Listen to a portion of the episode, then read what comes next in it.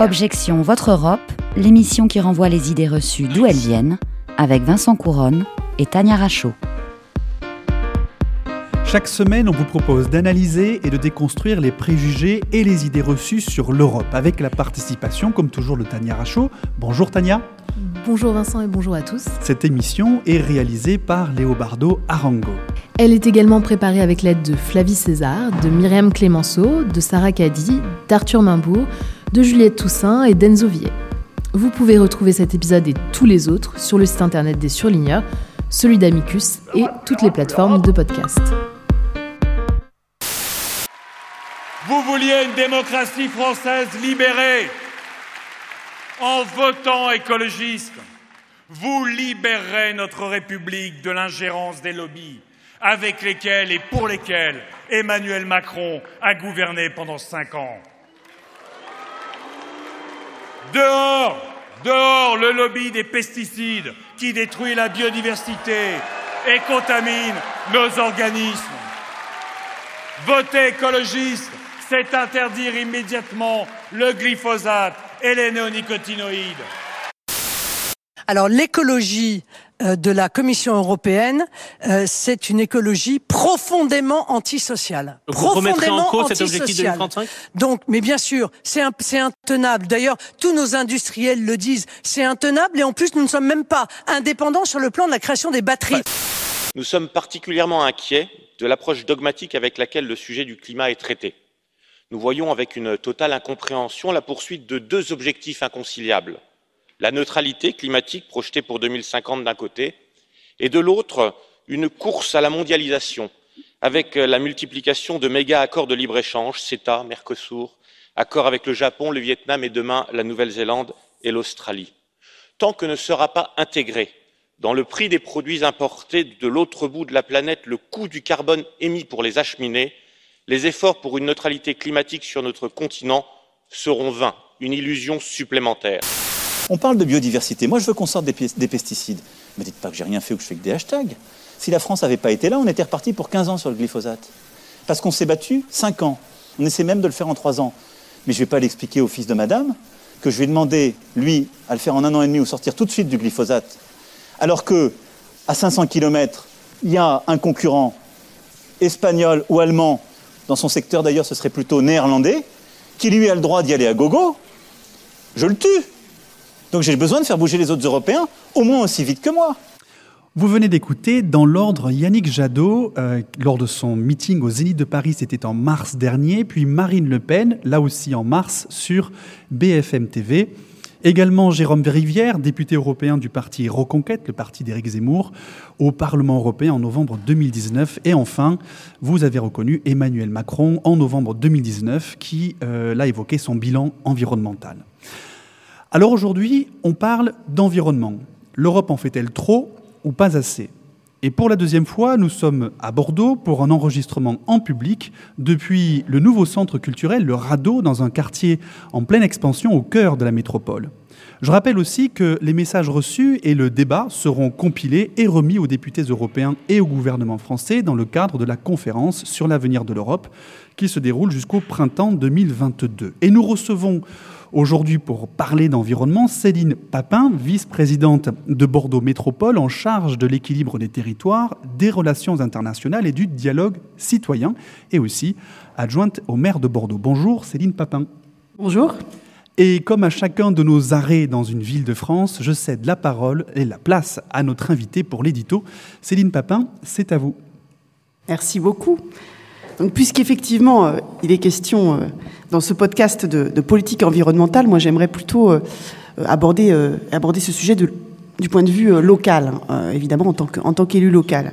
Alors, le sujet du Green Deal et de la réorientation des politiques européennes vers la transition écologique, bien sûr, du point de vue local, on le perçoit comme une opportunité, une opportunité de nous accompagner dans la transition écologique que nous initions déjà sur nos territoires et que surtout nous avons l'ambition de porter plus avant.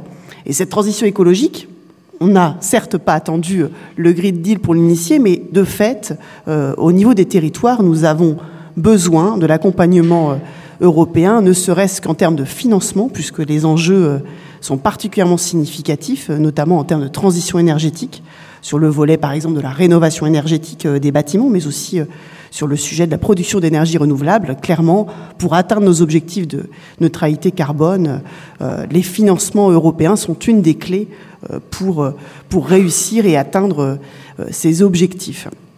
Nous avons également besoin d'expertise technique. Et, là aussi, euh, l'Europe peut être euh, au rendez-vous pour euh, nous accompagner sur la mobilisation de, postes, d'experts qui peuvent nous accompagner à conduire ces politiques publiques. Alors je vais vous citer par exemple un ou deux, un ou deux projets européens dans lesquels Bordeaux Métropole est impliqué. Je pense par exemple au projet européen Food Trails, qui est un projet dans lequel nous sommes engagé euh, depuis euh, fin 2020, donc un projet qui réunit une dizaine de villes européennes sur euh, les sujets de gouvernance alimentaire, donc avec effectivement tout un volet de partage d'expériences, d'outils destinés à nous accompagner dans notre projet alimentaire territorial, avec cet enjeu ô combien important de projet d'autonomie d'autonomie alimentaire, mais aussi de transition de nos agricultures locales vers des agricultures moins évidemment moins pénalisante pour notre environnement. Nous avons également euh, euh, conduit euh, des politiques publiques en matière de, mobilité et surtout des politiques européennes de mobilité avec des échanges autour des politiques cyclables. Nous avions par exemple un, mentorat de la ville de, Copenhague dans le cadre d'un projet européen qui est venu nous accompagner sur la définition de nos, politiques cyclables. Donc, toujours intéressant de s'inspirer des pratiques de nos voisins européens. Et enfin, dernier, exemple que je peux euh, éventuellement vous donner pour vous montrer euh, comment concrètement euh, l'Europe est présente dans, les territoires, le projet européen dans lequel nous pour lequel nous candidatons actuellement, le projet LIFE, donc un projet pour lequel nous espérons avoir un certain nombre de financements européens pour la renaturation et la restauration de sites avec fort enjeu de biodiversité. Merci beaucoup Céline Papin pour cet édito et cet éclairage sur l'action de l'Europe au sein de Bordeaux Métropole et, surtout aussi l'expression hein, des besoins spécifiques. Alors, on est là au niveau local, mais l'environnement, c'est aussi le lieu du choc entre souveraineté des États et globalité de la question, qui ne peut être traitée euh, en général à l'échelle nationale. Et tout ou presque a commencé en 1972. Oui, tout ou presque, Tania, effectivement, à la conférence des Nations Unies sur l'environnement qui s'est déroulée à Stockholm. C'était la première grande conférence internationale sur le sujet et qui va avoir des répercussions politiques déterminantes. D'ailleurs, des représentants de la Commission européenne étaient présents à cette conférence et ont défendu l'idée d'une action forte hein, pour protéger l'environnement. Et ce n'est d'ailleurs pas pour rien que dans la déclaration finale, les États écrivent qu'ils doivent coopérer pour protéger et améliorer l'environnement.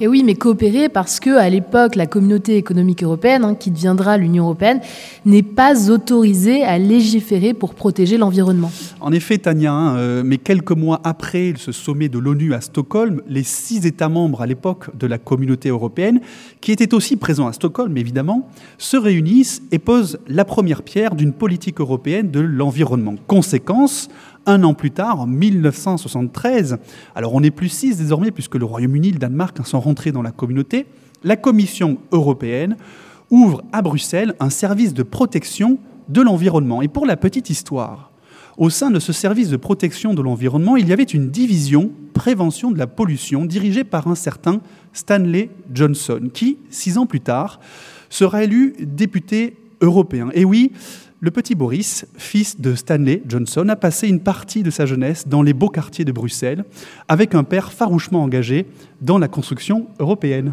Très intéressant, mais revenons-en quand même au sujet environnemental. Alors même si les États hein, demandent à la Commission de s'engager pour l'environnement, ils ne lui délèguent pas les pouvoirs pour agir de manière efficace. Ce que la Commission peut essentiellement faire alors, c'est distribuer quelques subventions à des projets environnementaux. Ce sont donc les États qui sont chargés de protéger l'environnement et pas l'Europe. Mais ces nouvelles règles environnementales nationales risquaient de provoquer des distorsions commerciales au sein du marché commun. Et pour éviter ça, eh bien, les États membres euh, acceptèrent des mesures dans un domaine qui ne relevait pas explicitement de la compétence européenne. Lors de la rédaction des traités originaux en 1957, le traité de Rome, L'environnement, comme domaine politique, n'existait pas. Mais la communauté européenne pouvait légiférer sur, par exemple, la conception des produits. Et comme des règles environnementales divergentes touchant aux différentes normes de production et de produits menaçaient de fausser la concurrence entre les États, même les pays les plus sceptiques face à la mise en œuvre de nouvelles politiques communautaires, comme par exemple la France, ben, préférèrent se plier à la mise en place d'une coordination des politiques environnementales au niveau des communautés européennes. Et depuis le début, ce dont on se rend compte, c'est que le transfert à l'Union européenne de la politique environnementale eh bien, suit les grands moments mondiaux de prise de conscience de la perte de biodiversité, de pollution ou du réchauffement climatique. Oui, parce qu'en 1972, il y a donc le sommet de Stockholm. La Commission européenne crée un service de protection de l'environnement. En 1992, c'est le sommet de Rio. Les États membres profitent alors du traité de Maastricht pour donner à l'Union européenne la capacité d'agir juridiquement pour l'environnement. En 2015, c'est la COP21 à Paris qui débouche sur l'accord sur le climat, entraînant ensuite le pacte vert européen, le Green Deal, qui doit donc nous permettre d'atteindre la neutralité carbone d'ici 2050.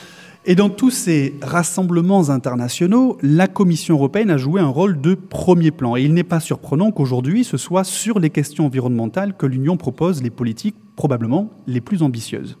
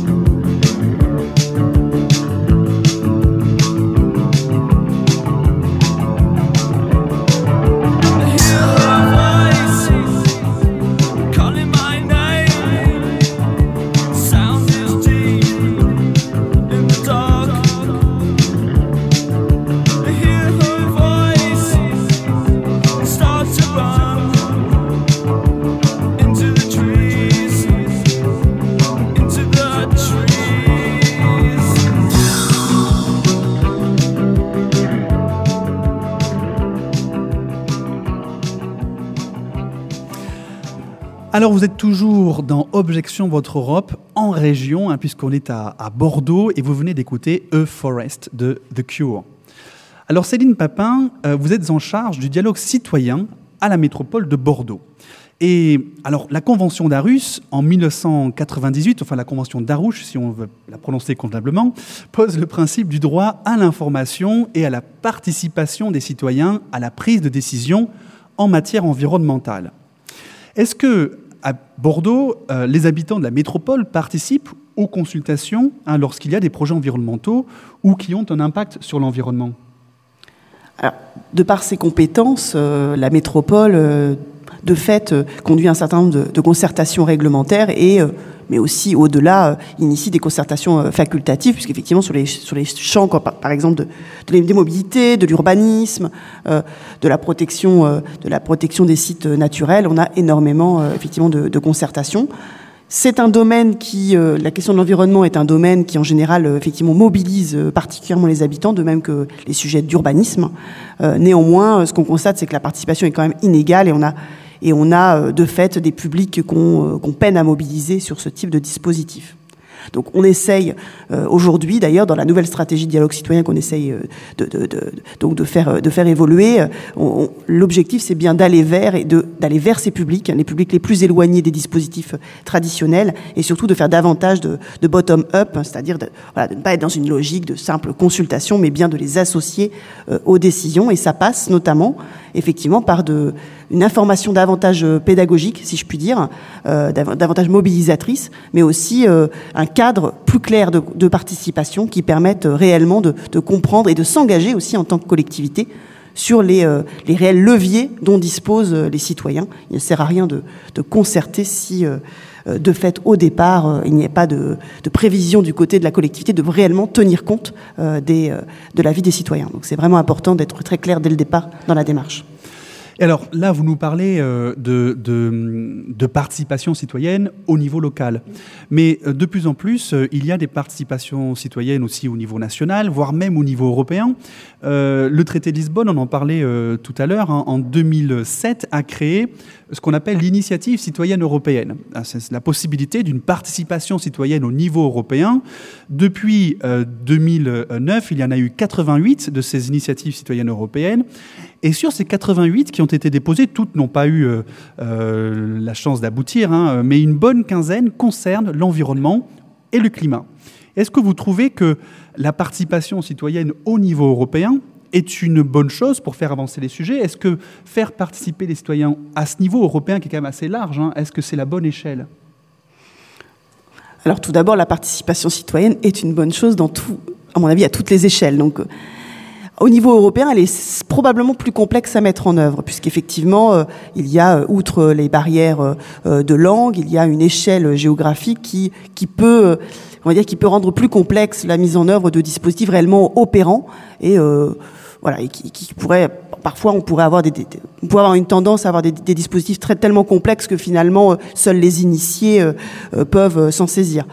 Ça ne me surprend pas que l'environnement soit en tête, effectivement, euh, enfin, notamment des thématiques euh, qui, euh, qui, qui, sont l'objet d'initiatives citoyennes européennes, parce que typiquement, l'échelon européen est un échelon parfait, je dirais, pour, pour parler de sujets transnationaux par définition et qui notamment interpellent aussi beaucoup la jeunesse et l'échelon européen, on le sait, est un échelon qui préoccupe particulièrement les jeunes. Et vous, vous avez mis en place un dialogue d'ailleurs entre la France et l'Allemagne, il me semble. Voilà, alors dans le cadre de la conférence sur l'avenir de l'Europe, nous avons essayé d'identifier de, de, des, moyens de faire vivre cette conférence sur l'avenir de l'Europe de manière très concrète et, simple et surtout efficace. et c'est pourquoi on a voulu réactiver nos jumelages traditionnel, en quelque sorte, euh, qui euh, qui était peut-être un peu vieillissant, euh, par une forme un peu innovante de dialogue citoyen numérique entre des habitants de Bordeaux et des habitants de Munich. Et c'est une manière quelque part de créer une participation citoyenne à l'échelle européenne, mais avec tout de même un ancrage local et dans une approche interculturelle. Bon, en tout cas, nous qui, enregistrons cet épisode en public hein, depuis quelques mois, euh, en faisant participer justement les citoyens à nos débats, évidemment, on est d'accord avec l'idée sur laquelle la participation citoyenne est toujours une bonne chose. Euh, Céline Papin, vous êtes euh, vice-présidente de Bordeaux Métropole en charge de l'équilibre des territoires, des relations internationales et du dialogue citoyen, et aussi adjointe au maire de Bordeaux. Merci beaucoup d'avoir répondu à nos questions et d'avoir été présente aujourd'hui. Merci de nous avoir écoutés. Objection Votre Europe, c'est terminé pour aujourd'hui. Rendez-vous au prochain épisode sur les ondes de radio, le site d'Amérique Amicus Radio et des surligneurs. Toutes les références et les extraits sonores sont à retrouver sur la page de l'émission, sur le site d'Amicus Radio. Et pour l'actu, comme toujours, suivez-nous sur les réseaux sociaux. À bientôt.